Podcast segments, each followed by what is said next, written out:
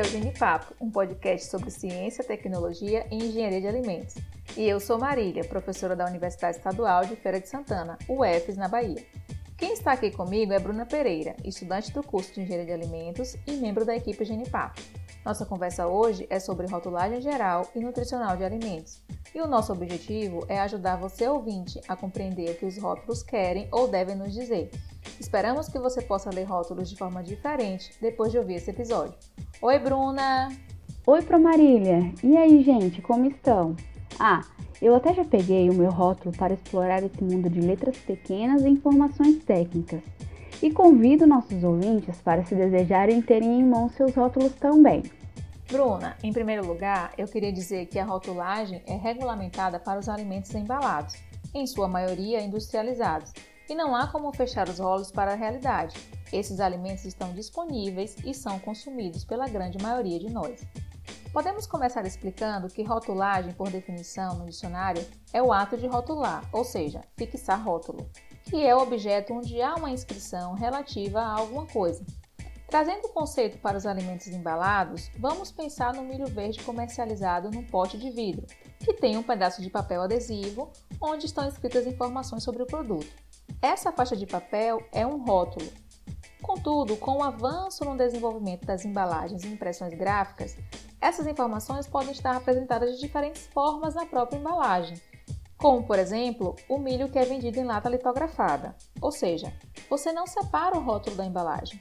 E é por isso que a definição de rótulo na legislação não se refere a uma peça, mas sim à informação. Dessa forma, rótulo é tudo que está escrito ou ilustrado na embalagem e exerce uma função de comunicação entre produtores e consumidores. Bruna, que tipo de informação nossos ouvintes devem buscar no rótulo de um alimento? Bem, Pro, o que de fato deve ser prioridade para nossos ouvintes é se questionarem sobre a composição do alimento, os benefícios para a saúde, se tem alto teor em gorduras, açúcares, se contém algum ingrediente que ele não pode ingerir e como esses alimentos contribuem para que se possa comer melhor e de modo variado. Além disso, é importante saber o que tem no produto, quando foi feito, até quando consumir, como armazenar, quem fez, quem fiscaliza. Bora lá? Pois é, Bruna. Essa leitura e avaliação dos rótulos deve ser feita de forma contínua, se tornando um hábito mesmo. Geralmente, as pessoas só se preocupam quando tem alguma restrição alimentar ou pretendem reduzir a quantidade de calorias. Então, ler e compreender os rótulos é necessário para sabermos o que estamos comendo. Marília, vale ressaltar que a Anvisa, a Agência Nacional de Vigilância Sanitária, estabelece o que deve constar nos rótulos dos alimentos, obrigando as empresas a fornecerem às pessoas informações que ajudem na escolha do produto. Dessa forma, pode garantir a qualidade e segurança do produto em benefício da saúde da população. Pois é, Bruna. Essa leitura e avaliação dos rótulos deve ser feita de forma contínua, se tornando um hábito mesmo. Geralmente, as pessoas só se preocupam quando tem alguma restrição alimentar ou pretendem reduzir a quantidade de calorias. Então, ler e compreender os rótulos é necessário para sabermos o que estamos comendo. Bem, Pro, é obrigatório que esteja no rótulo. Denominação de venda do alimento, é o nome específico que indica a verdadeira natureza e as características do alimento. Por exemplo, o arroz pode ser branco, integral ou parboilizado, e o leite, que pode ser integral, desnatado ou semidesnatado. Não podemos confundir a denominação do produto com a marca ou nome fantasia, como o amido de milho, conhecido por sua marca mais tradicional, tem que ter a identificação da origem, que permite que o consumidor saiba quem é o fabricante do produto e onde foi fabricado.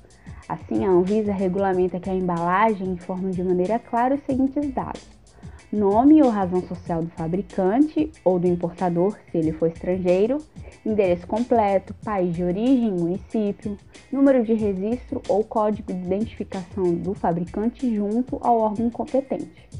Ah, tem a lista de ingredientes que informa o que foi utilizado na fabricação do produto. A leitura dela é importante para que o consumidor possa identificar a presença de componentes, como sacarose, glicose, dextrose, maltodextrina, que são diferentes tipos de açúcar, por exemplo, e que precisam de atenção quanto ao seu consumo diário. Se Se observarmos um rótulo de molho de tomate tradicional, na lista de ingredientes se lê tomate, cebola, amido modificado, sal, salsa e alho. Se você tiver um rótulo na mão, repare na lista de ingredientes. Eles são apresentados em ordem decrescente, ou seja, o primeiro ingrediente é aquele que está em maior quantidade no produto e o último em menor quantidade. Aqui no nosso caso do molho de tomate, o tomate está em primeiro, maior quantidade, e o alho por último, menor quantidade. Os aditivos alimentares também devem ser declarados e estar ao fim da lista. Eles devem indicar a função principal que desempenham no alimento e o nome completo ou o número do Sistema Internacional de Numeração, INS, ou ainda os dois juntos. Abrindo um parênteses aqui, Pro, no episódio 4 do Gene Papo, a própria Thaís e as colegas Dominique e Larissa falaram sobre o mundo dos aditivos. Ouçam quando acabar aqui, tá bom, pessoal? Então, continuando com os itens obrigatórios, temos conteúdo líquido, que é a indicação da quantidade total de produto contido na embalagem. O valor deve ser expresso em unidade de massa, como quilo, ou volume, litro. Por exemplo, 200 ml de suco de uva integral ou 170 gramas de aveia em flocos. Podemos ver ainda o peso drenado, no caso de produtos que estejam imersos em líquidos como azeitonas e pêssegos. O peso drenado é a massa de produto que de fato você está adquirindo. O prazo de validade é a informação sobre o período em que o alimento está pronto para o consumo e a data exata em que esse prazo encerra. Além disso, quando o alimento depender de condições especiais para ser conservado dentro do prazo de validade, essa informação deve vir acompanhada a ele. É o caso das temperaturas máxima e mínima em alimentos congelados, como sorvete e frango, ou refrigerado, como iogurtes, por exemplo. Precisa indicar o lote, que é o conjunto de produtos de um mesmo tipo, em um espaço de tempo determinado e em condições iguais. Podem ser identificados por conjunto de números e ou letras que fazem parte do controle na produção. Caso haja algum problema, o produto pode ser recolhido ou analisado pelo lote ao qual pertence. O modo de preparo. Todo alimento deve ter um armazenamento e preparo coerente com sua origem. Por isso, é essencial que haja instruções sobre o modo de preparo. Nessas normas, deve-se incluir fatores como descongelamento ou qualquer outro tratamento que deva ser realizado pelo consumidor. E por fim, a informação nutricional obrigatória, que é a tabela nutricional. Ela é importante para que o consumidor saiba exatamente a composição e nutrientes que vai ingerir. A rotulagem nutricional tem legislação específica e sobre ela falaremos com mais detalhes já já. Bruna, vale ressaltar também que as empresas podem declarar informações não obrigatórias, como adição de vitaminas e minerais, quando estiverem presentes em quantidade igual ou maior que 5% da ingestão diária recomendada, IDR, por porção indicada no rótulo, outros nutrientes e cálculo do valor energético. A Anvisa também dita as regras que incluem o que as empresas não podem usar nos rótulos. Por exemplo, algumas situações. Dizer no rótulo óleo sem colesterol, pois nenhum óleo vegetal apresenta colesterol em sua composição. Então, o correto é óleo sem colesterol, como todo óleo vegetal. Ou ainda declarar que leite, queijo ou iogurte são alimentos ricos em cálcio. Todos esses alimentos são naturalmente ricos em cálcio. Pro, para evitar que as empresas se utilizem de informações erradas, a Anvisa proíbe conteúdo que mostre efeitos e propriedades que não possui, como indicar que aquele alimento diminui o risco de doenças. Além disso, é proibida a indicação de uma substituição errada. Isso ocorre quando o rótulo induz o consumidor a pensar que um alimento pode substituir o outro, mas suas composições nutricionais são diferentes. Exemplo, um doce de goiaba não substitui o consumo da própria fruta goiaba. Bruninha, você falou agora sobre que os rótulos não podem nos induzir a comprar um produto pensando ser uma coisa e na verdade é outra. Lembra daquele caso da marca famosa de refrigerante que você comentou comigo? É, então eu lembro sim. Em 2015, essa empresa lançou um refrigerante que no rótulo estava escrito de modo bem à vista: frutas da Amazônia, guaraná e sabor açaí. Como essas duas frutas são as queridinhas dos brasileiros, aí já sabe, certeza de sucesso, não é mesmo? Só que não. Quando se lia no rótulo, frutas da Amazônia, guaraná e sabor açaí, pensava-se logo que continha guaraná e açaí. Mas ao ler a lista de ingredientes, não constava fruta açaí na formulação, e sim aroma, que não é fruta. Não tinha açaí de verdade. É, essa informação pode ter induzido muitos consumidores ao erro. Por isso, é preciso estar atento à lista de ingredientes. Voltando a falar sobre a rotulagem nutricional, afinal de contas, para que serve essa informação? Ela serve para informar ao consumidor sobre as principais características nutricionais dos alimentos e dar condição a ele de avaliar como os nutrientes contidos em um alimento contribuem para completar as recomendações do que devemos consumir diariamente. O papel da rotulagem nutricional é ajudá-lo na busca por escolhas alimentares mais adequadas e saudáveis. Ah, e assim como o auxílio para garantir seu direito básico ao acesso à informação adequada sobre a composição e os riscos dos alimentos? Isso mesmo. Bruna, você lembra o que fala a legislação da Anvisa? Ela torna obrigatória a presença de informação nutricional nos rótulos. É preciso apresentar o valor energético e a quantidade dos componentes: carboidratos, proteínas, gorduras totais, saturadas e trans, fibra alimentar e sódio. Mas, Pro, essas informações sobre a composição na tabela nutricional nem sempre são claras o suficiente. Em algumas pesquisas mostram que para o consumidor ela é difícil de ver e de compreender. Por exemplo, muitas pessoas não sabem o que é VD e às vezes nem compreendem o que é porção ou mesmo medida caseira e como tudo isso interfere no seu dia a dia. É verdade, Bruna. São informações, são muitas informações e vem mudança por aí. Para ajudar um pouco nessa compreensão, vamos pensar num pacote de batata frita onde vem escrito porção de 25 gramas ou meia xícara. A porção de 25 gramas seria a quantidade que poderia ser ingerida por pessoas sadias a cada vez que o alimento fosse consumido. Mas imagina você ter que pesar a batata para saber quanto seriam 25 gramas. Por isso é importante ter a medida caseira. Então, se você deseja comer apenas uma porção, você pega uma xícara e coloca batatas até a metade. Isso seria o correspondente a 25 gramas. Mesmo sendo difícil medir batata chips numa xícara, é uma boa aproximação. Lembrando, Bruna, que as porções consideradas ideais e as medidas caseiras correspondentes são estabelecidas para cada alimento e também possuem legislação específica. Para compreender o que seria o VD, ou valor diário recomendado, vamos pensar no conteúdo de sódio que esta batata tem. Em uma coluna, você vai ler um valor em miligramas, que é a quantidade de sódio presente naquela porção, e na outra coluna virá um valor em porcentagem. Digamos, por exemplo, 5% de VD. Isso significa que, ao comer uma porção de meia xícara, ou seja, 25 gramas dessa batata, você estará ingerindo 5% da quantidade total de sódio que um adulto saudável pode ingerir em um dia. É preciso estar atento às quantidades consumidas ao longo do dia para não cometer excessos. E sobre os alergênicos, Bruno, o que você nos diz? Então, você sabe que tenho alergia alimentar e depois que descobri, foi uma correria lá em casa para se adaptar. Tanto a família quanto os amigos vivem com a tarefa de ler os rótulos antes de me oferecerem algum alimento. E volta e meia surgem alguns questionamentos sobre o conteúdo dos rótulos, sobre os componentes que causam alergia e outros itens. E fica evidente a dificuldade de compreender muitas coisas quando se trata de rotulagem. E eu sei também que talvez essa não seja a realidade de boa parte dos nossos ouvintes. Nem todos são alérgicos, mas a Anvisa nos assegura, através de lei, decreto e resoluções, sobre a rotulagem de alimentos que contenham, não contenham ou possam conter alergênicos. No seu caso de alergia ao glúten, a leitura dos rótulos deve ser mais minuciosa, não é?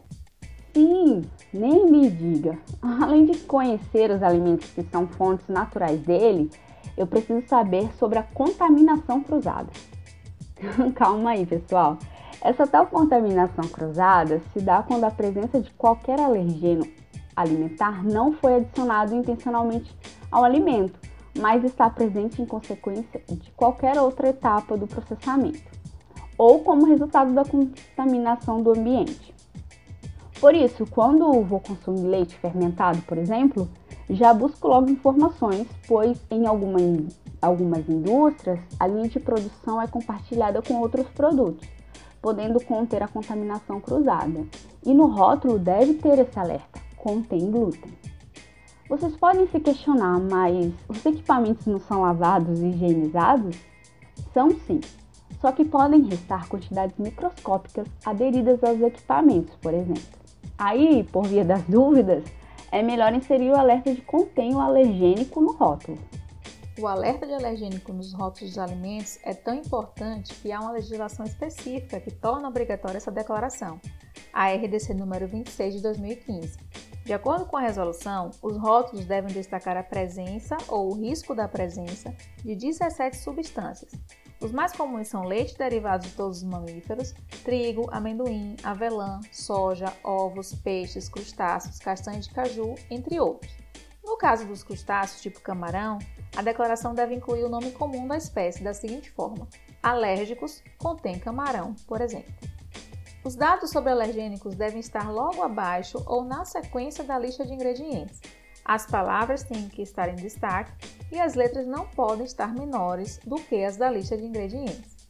Se o alerta para alérgicos estiver incorreto, de difícil leitura ou não estiver presente, é possível denunciar à ouvidoria da Anvisa ou a outras instituições, como as Vigilâncias Sanitárias Municipal ou Estadual, PROCON, Ministério Público, IDEC e Proteste.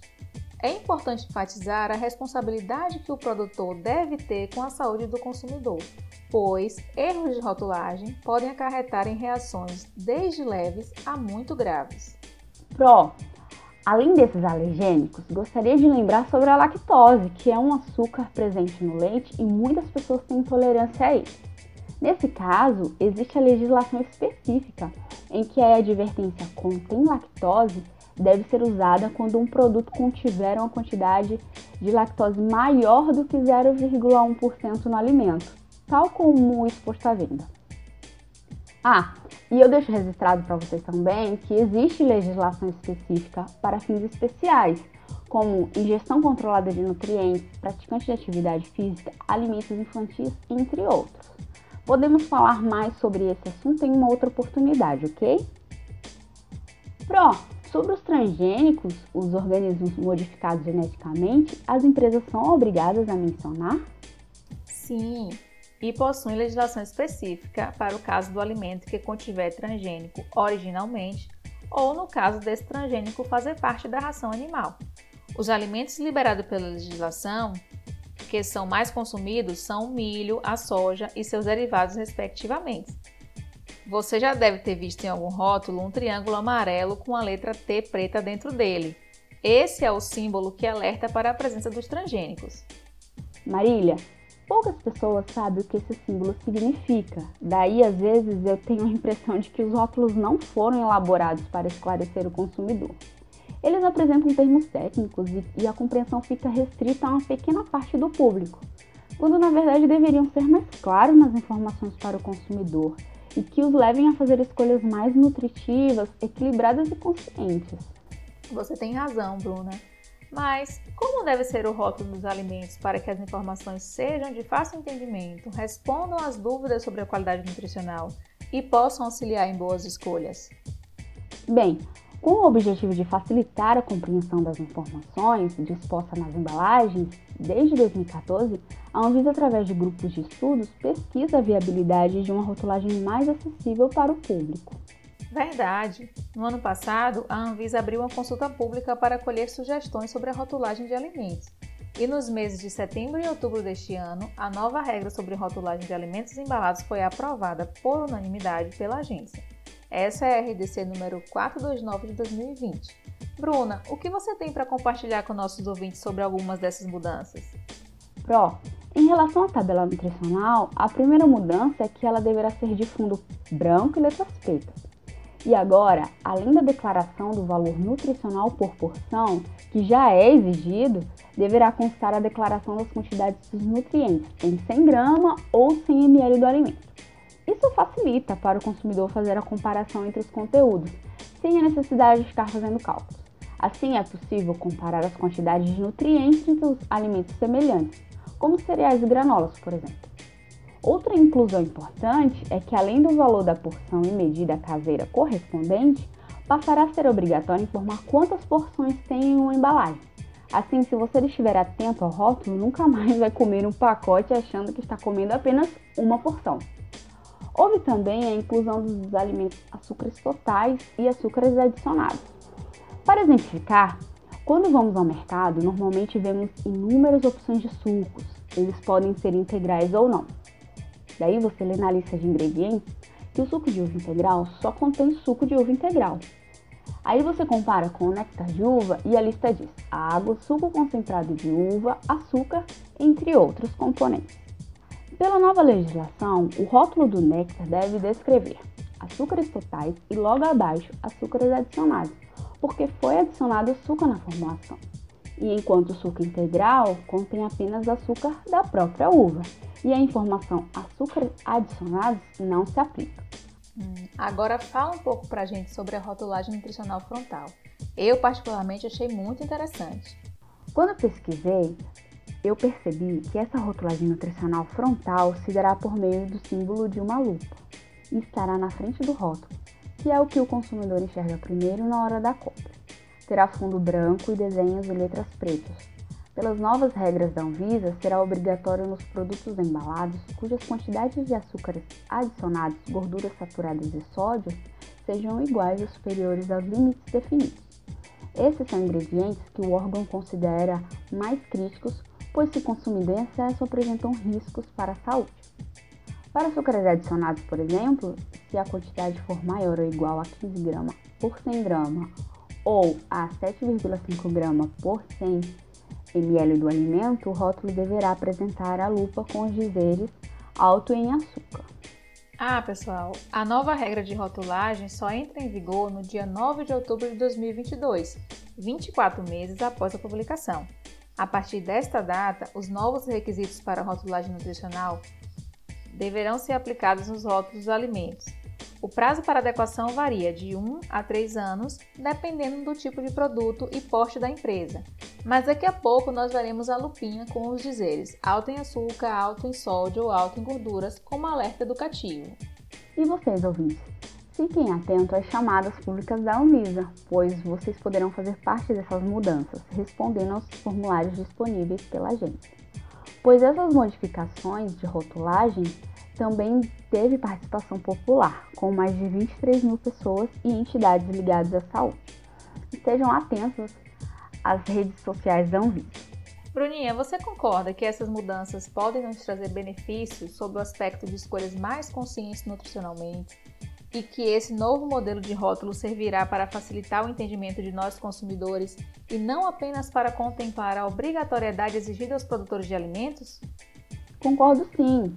Afinal, somos o fim da cadeia de produção e devemos ter informações claras e honestas sobre o que vamos comer. Mas sabe o que eu não concordo, Pro? Com o quê? Esse episódio do nosso Genipapo chegando ao final. Foi um prazer estar aqui com você e com a companhia dos nossos queridos ouvintes. Até a próxima. Obrigada, Bruninha. Lembro que vocês poderão interagir com a gente através do Instagram, arroba Genipapo Podcast e no e-mail podcastgenipapo.gmail.com, enviando dúvidas, curiosidades, elogios e críticas. Será uma alegria essa troca com vocês. Esse foi nosso episódio 5 do Genipapo Podcast. Esperamos vocês aqui no próximo encontro.